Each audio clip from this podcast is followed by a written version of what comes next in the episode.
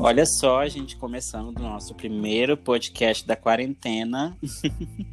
Hoje a gente vai tomar um cafezinho com a psicóloga e terapeuta Lica Rodrigues. Ela já é psicóloga há 19 anos, formada pela de Corumbá. Ela faz atendimentos individuais, de casais, de família, fazendo uma abordagem sistêmica. Ela atua na, também na área escolar, com educação especial e ensino regular também. E é consteladora maravilhosa. Esqueci de alguma coisa, Lica? Não, tá tudo ótimo, é isso mesmo. Tá tudo aqui, então. Tá tudo aí. É isso. Ai, Lica, Obrigada me fala um pouquinho. maravilhosa. Ai, mas é mesmo. Me fala um pouquinho de você, Lica.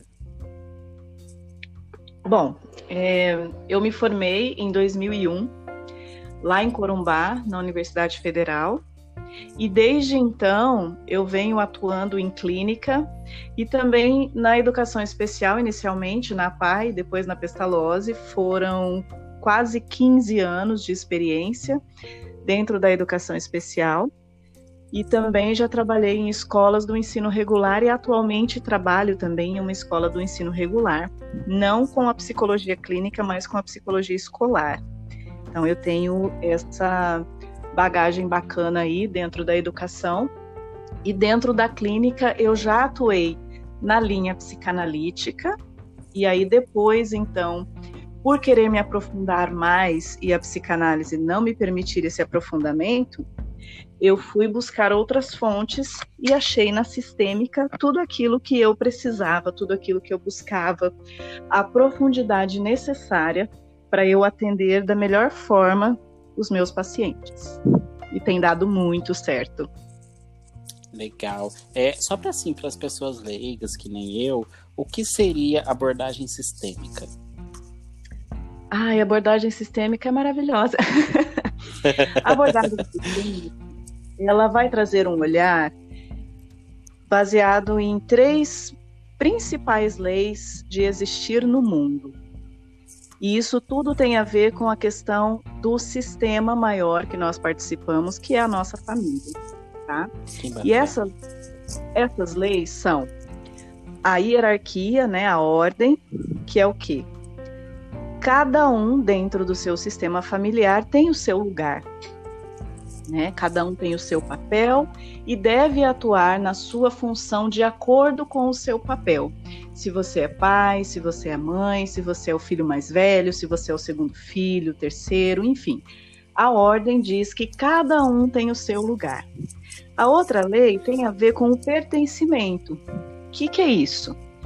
Todos têm o direito de pertencer, todos fazem parte. E esse todos inclui é, inclusive aqueles filhos que eventualmente não vieram para a vida por conta de um aborto, seja qual for a causa. Enfim, uma série de outras coisas que diz do pertencimento, que é uma busca constante do ser humano. A nossa maior busca é: nós queremos pertencer, sentir que fazemos parte. Cada um é importante.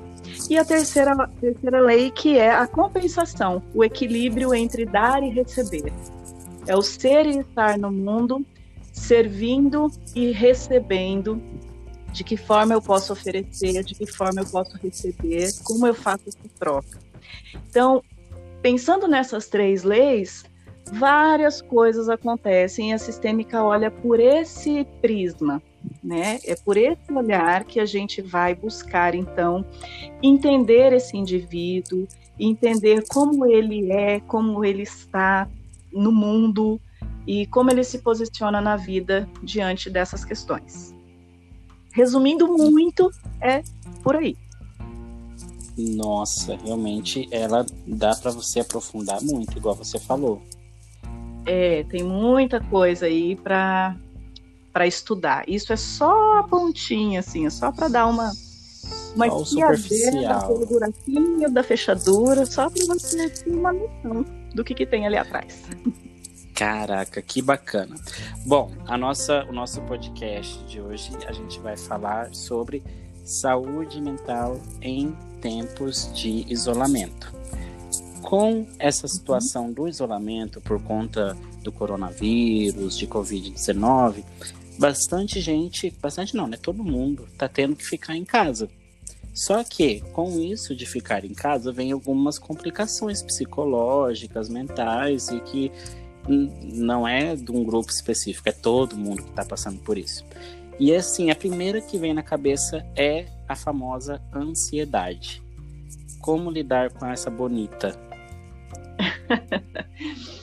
Convida ela para tomar um cafezinho. Ai, meu Deus. Pensa comigo, a maior dificuldade que nós temos é lidar com as nossas dores. A gente quer muito o tempo todo que tudo esteja bem. A gente vive a vida de uma forma a tentar evitar a dor a qualquer preço, a qualquer custo. Haja o que houver, queremos estar bem o tempo todo. E fazer isso é viver uma grande mentira. Quando eu vivo uma grande mentira, a ansiedade toma conta de mim, me abraça porque eu estou evitando olhar para coisas que precisam do meu olhar. Eu estou tentando estar no controle de situações que eu não posso controlar. Então eu vou me enfiando em aspectos sabotadores e não presto atenção que eu estou fazendo isso. Ou até presto atenção que eu estou fazendo isso, mas eu prefiro não olhar, eu prefiro não saber. E quanto mais eu vou me deixando para depois, nas situações que precisam da minha atenção, mais a ansiedade vem e me cutuca e fica querendo algo e fica querendo rápido e fica querendo perfeito. Então é isso que é a ansiedade. É uma pressa que exige imediatismo e perfeição e que esteja tudo bem o tempo todo. Então senta com tudo... ansiedade, toma um cafezinho com ela, vê o que que ela está fazendo ali, o que que ela está representando, o que que ela está querendo que você olhe e que você não está querendo olhar. Nossa. Ela, é, ela exige tudo aquilo que nesse momento não está tendo, né? É. E talvez, inclusive, esse momento, não que eu seja catastrófica dizendo isso só está acontecendo para poder te ensinar. A gente não tem esse poder todo, né, de fazer algo acontecer no mundo para nos ensinar algo. Nós é que temos a capacidade de aprender com aquilo que acontece. Então, de repente, a gente pode usar este momento que está rolando aí com o mundo inteiro e se perguntar: o que eu tenho a aprender com isso? O que mais existe que eu ainda não olhei? O que está além do aparente? É, a gente precisa Nossa. perguntar isso. Tem que conversar com ela. é, pensando nesse aspecto da ansiedade, dela envolver todas essas situações, tem também aquela situação da pessoa que ela sente falta ou a necessidade de ter controle nessas situações, né? Sim. E aí a gente se vê em meio a um fato que a gente já conhece, mas não quer conhecer, que a gente não controla quase nada, né? A gente fica tentando controlar o que está por fora, o que depende do outro, é, enfim. Agora, nesse tempo em que eu preciso ficar dentro de casa, o que, que eu posso controlar? O que, que eu faço com o tempo que eu tenho? De que forma eu vou trabalhar? De que forma eu vou me organizar? O que, que eu vou colocar como prioridade hoje? O que, que é importante fazer? O que, que é necessário? O que é urgente? Então, eu preciso me ater a essas coisas. Isso eu posso controlar. Mas quando eu fico tentando controlar o outro, o que ele pensa, o que ele sente, o que ele fala, o que ele faz, eu estou realmente fugindo de olhar para mim. Então eu quero controlar o que está além do meu alcance. E aí eu não consigo focar naquilo que eu realmente posso controlar, que são coisas mínimas, são coisas minhas e mesmo assim são difíceis. Caraca, é, assim, do seu ponto de vista, você acha que essa quantidade de informações que está tendo a todo momento é um gatilho para ansiedade? Com certeza. Isso também é uma coisa que a gente pode controlar. Eu posso controlar quanto de informação eu vou receber hoje, de onde eu vou buscar essa informação, o que, que eu vou fazer para conseguir ter uma quantidade suficiente de informação para saber o, o, cenário, porém, sem ficar buscando informações demais porque isso vai dar pane no meu sistema. Vamos pensar num computador. Ele tem uma quantidade X de memória. Nós somos computadores ao mesmo tempo mais sofisticados e mais sensíveis. Nós também temos uma capacidade limite de informação que a gente dá conta de processar. Quanto mais informações eu vou buscar, mais eu vou exigir de mim e a ansiedade vai aumentar muito, porque o meu cérebro não dá conta, biologicamente não está preparado para essa quantidade de informações sobre o mesmo assunto em um tempo tão curto. Então, quanto mais informações eu vou buscar, na falsa ideia, né, de que quanto mais eu tiver informação, mais eu vou conseguir lidar com isso. Mentira. A gente não consegue, a gente tem um limite. E é muito importante a gente aprender a dizer sim para o que está acontecendo e sim também para o nosso limite. Nossa, você falou tudo. Ai, mudando um pouquinho o aspecto agora da ansiedade, mas indo já para essa situação da gente ter que ficar em casa. É, muitas pessoas têm que estar tá ficando agora com, o, com a família.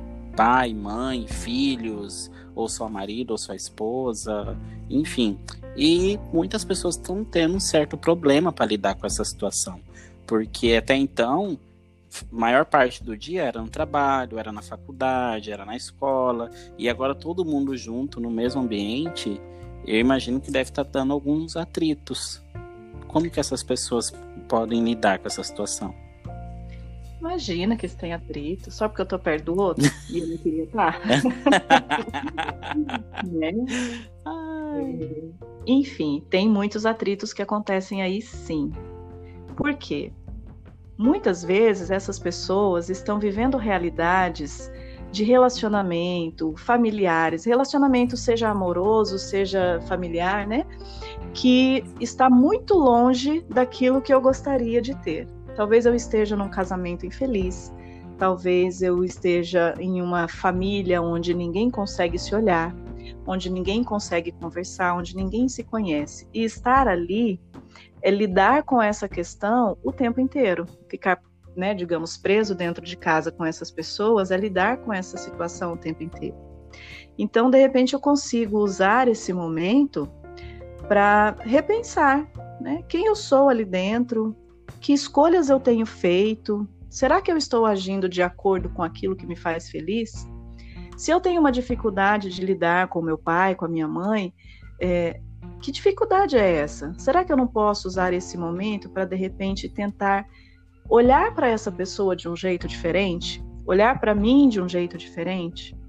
Será que eu tenho exigências demais dessa pessoa e de repente agora eu consiga me colocar numa postura de observar, de, de olhar e entender esse outro também dentro das limitações dele, sem exigências?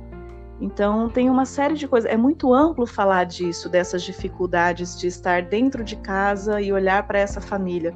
A gente não tem ideia de onde nasceu essa dificuldade. Então, de repente, esse momento é um convite também para uma terapia, para um olhar para isso e entender aonde está essa dificuldade. Às vezes eu nem sei direito. O que me impede de tomar uma decisão que eu sei que vai ser melhor para mim, mas eu acabo protelando. Então, são vários aspectos que isso provoca para reflexão, né? Qual é a minha dificuldade dentro dessa família? É, o que, que eu posso fazer? Certo. De que jeito eu posso olhar para essa dificuldade? E eu vou ter que encarar, não vai ter jeito. É, e é interessante também a gente passar a ter uma perspectiva, porque até esse momento, a gente falando de família e tudo, nós estamos olhando muito para o outro. Estou olhando muito para a dificuldade que eu tenho com meu marido, com minha esposa, com meus pais, com meu filho ou filha. Só que esse momento também é um convite, acredito eu, para a gente olhar um pouco mais para nós mesmos. Sim. Para nós nós olharmos assim para os nossos medos, para os nossos anseios, para, as nossas, para os nossos defeitos, para as nossas qualidades. A gente precisa aprender a olhar as nossas sombras, né? A gente acha que tudo é luz, mas a gente tem sombra também. Porque às vezes eu tenho dificuldade de lidar com esse outro, mas será que eu já parei para pensar qual é a dificuldade que esse outro tem em lidar comigo? Como essa pessoa me vê? Como eu me vejo? Como eu quero que me vejam? Como eu me apresento? O que eu acredito sobre mim? Então, são várias reflexões e pensar nisso angustia, por isso que é tão importante um processo terapêutico. Eu penso que uma coisa que pode acontecer depois de todo esse momento acabar é que as pessoas vão buscar muito mais a terapia, muito mais esse autoconhecimento, porque de uma próxima vez isso aí já vai ser um pouco menos difícil de lidar. Talvez tenha esse aspecto aí de, de positivo, de grande positivo no final de tudo. Nossa, vai ser maravilhoso se não digo todo mundo, mas se pelo menos metade das pessoas que não fazem terapia atualmente despertar esse olhar mais para o eu e que esse olhar mais para o eu exige um acompanhamento profissional, nossa, já vai ser maravilhoso. Sim, muito sim, super sim. Vamos lá, já que a gente está falando de família, casa, e para as pessoas que precisam trabalhar de casa, aquele famoso home office que a gente está ouvindo falar muito nos noticiários. Eu vejo que tem gente que leva super de boa, tranquilo, consegue e tal.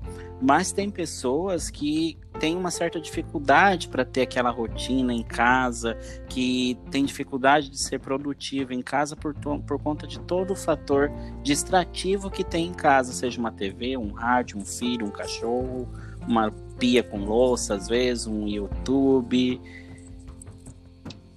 É, várias distrações. A gente tem que pensar que a nossa casa é o lugar para onde vamos quando não estamos trabalhando. Então, reprogramar esse cérebro aí para trabalhar em casa dá, dá realmente um trabalho mesmo, não é uma coisa assim tão fácil. Que bom que tem pessoas que têm mais facilidade com isso.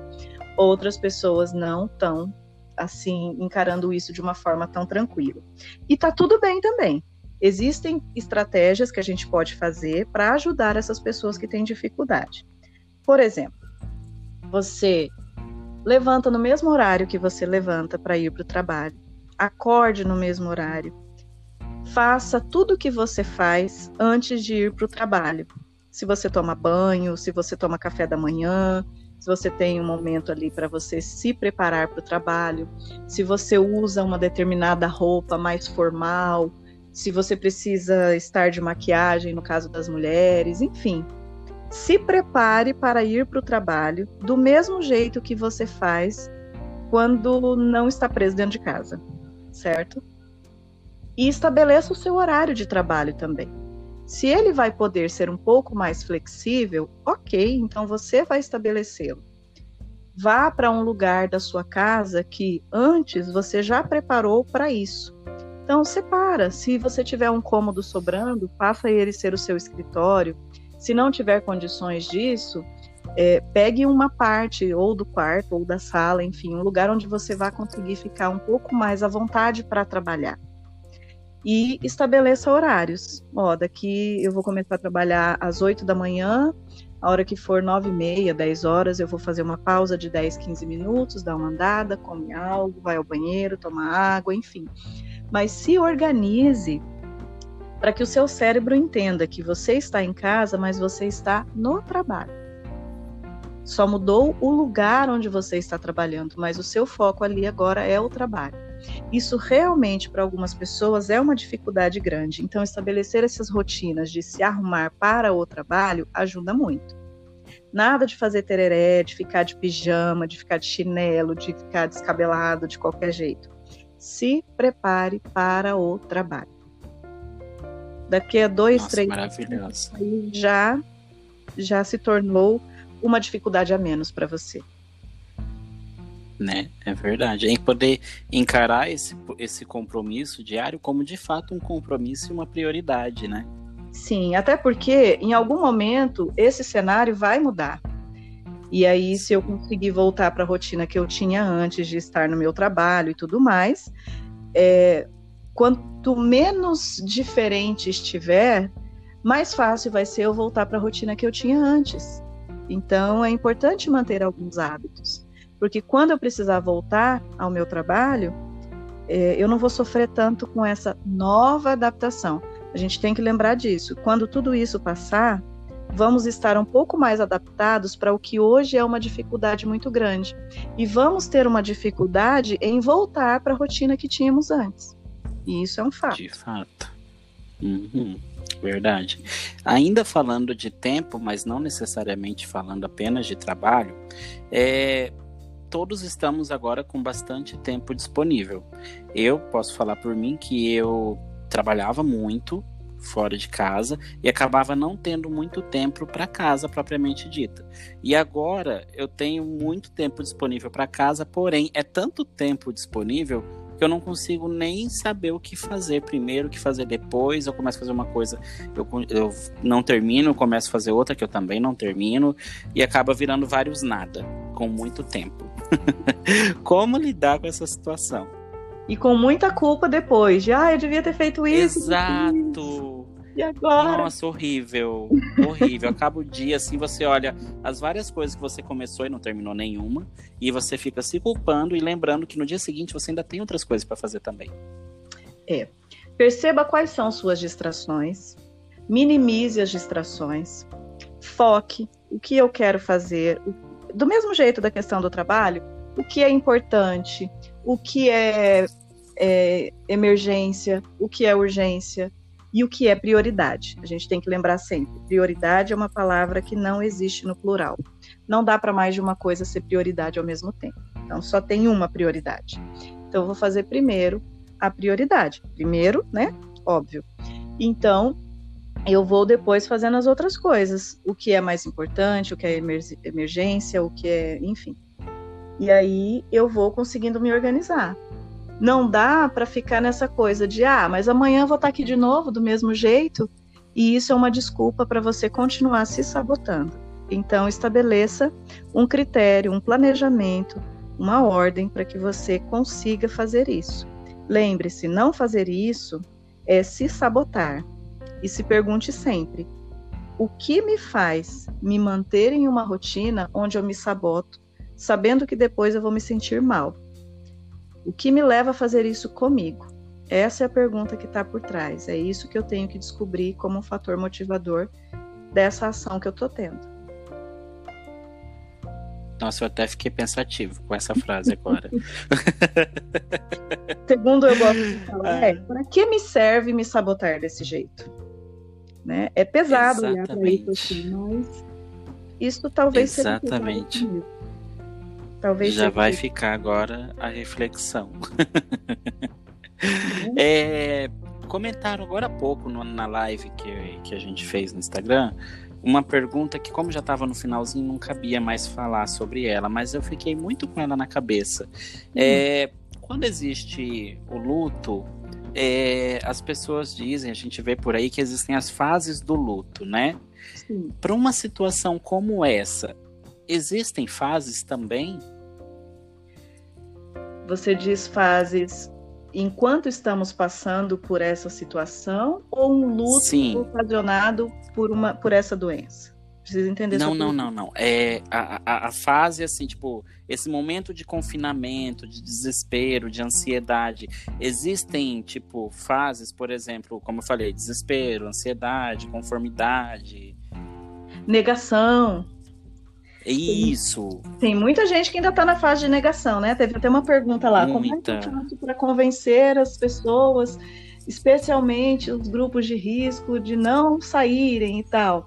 Geralmente você vai olhar a fala dessas pessoas, eles estão dizendo assim: ah, isso aí não precisa disso tudo, não, é só uma gripezinha, como disse o nosso querido presidente, não?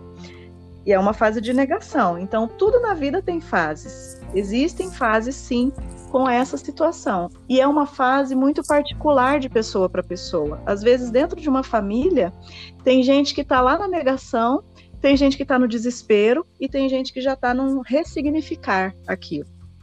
O ressignificar, talvez até, até o momento em que estejamos agora, seja a fase mais avançada, digamos assim, não final, mas a mais avançada, que é quando eu olho para tudo do jeito que está, digo, sim, essa é a realidade, eu preciso lidar com essa realidade e eu vou fazer algo com isso. Vou fazer o que eu posso. com os recursos que eu tenho do lugar onde eu estou. Né? Então, de repente, seja essa a fase que a gente precisa chegar agora para poder, inclusive, ter forças de lidar com tudo isso que está acontecendo. Então, tem fase sim, e é muito particular. Entendi. Nossa, esse significa. Nossa, essa última fase maravilhosa. Já dei outro gancho para ficar aqui refletindo. Ó, vou mandar um link assunto depois, viu? Estamos fazendo terapia já. Não é, menina? Olha, já tô me endividando aqui também. Ai, olha, nossa, maravilhoso. Tudo que a gente conversou. Realmente dá aí pra gente ter uma visão mais panorâmica enquanto sociedade e principalmente enquanto indivíduo. Eu acho que já dá para as pessoas terem mais um, um olhar para si, em vez de se preocupar muito com o que o outro, como que o outro tá vendo, por que, que o outro não tá me aceitando, e poder se entender antes de entender o outro. Eu acho que esse momento nos convida muito para isso. É, tô assim, sem palavras, só elogios para você, porque tá tudo maravilhoso. Deixa só eu te pedir agora uma coisa, vamos finalizar, mas hum. antes de finalizar, diga uma coisa assim para a gente poder finalizar com aquela perspectiva, com aquele olhar mais para para compreensão, como a gente fez agora há pouco. Sim.